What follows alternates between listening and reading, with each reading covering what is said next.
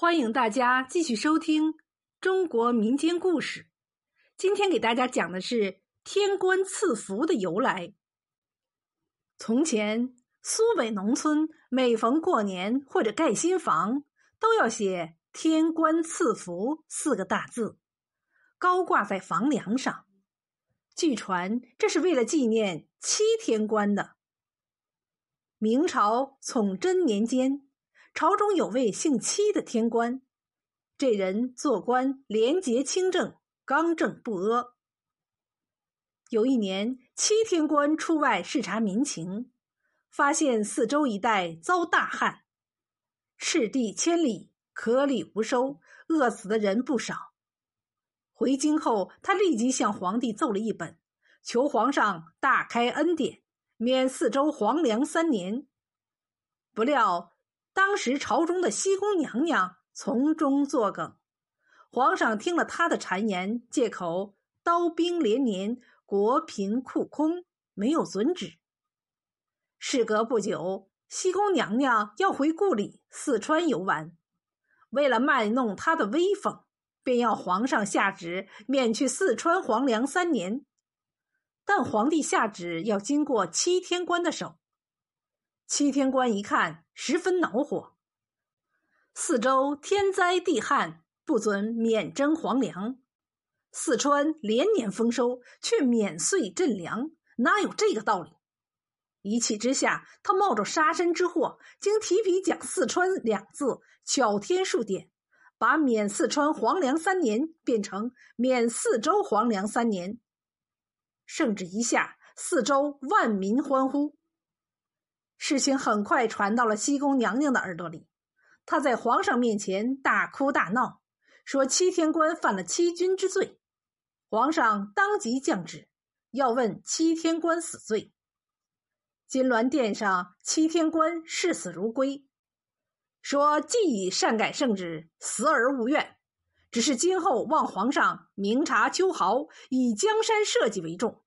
说罢，起身就去服刑。当时满朝忠良纷纷跪下向皇上求情，皇上自觉理亏，只好免了天官死罪。七天官虽说免了一死，西宫却还不肯放过他。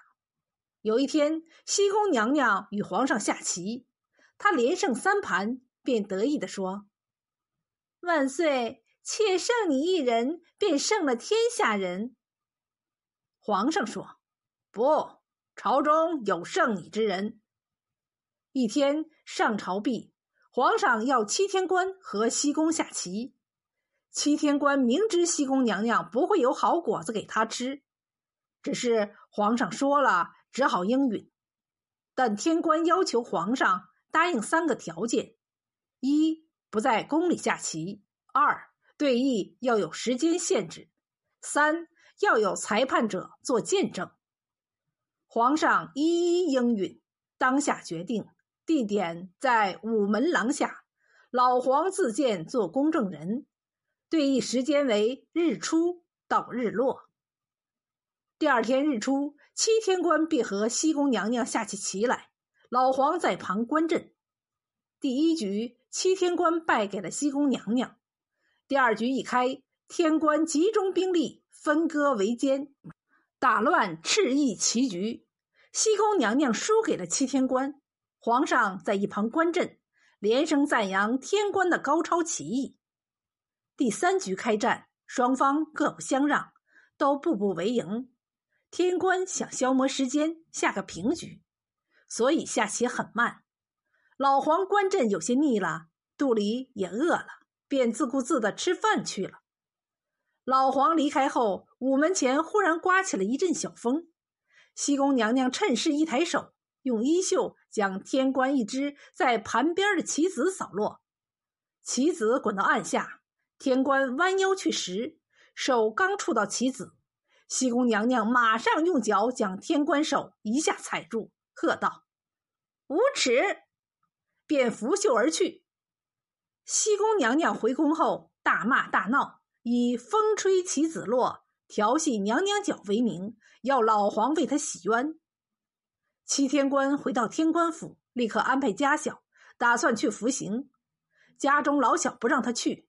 正说着，御林军已将天官府团团围住，要捉拿天官问罪。七天官一听，一口咬下朝服上的金纽扣，吞金而死。不久，消息传到四周，万民悲愤。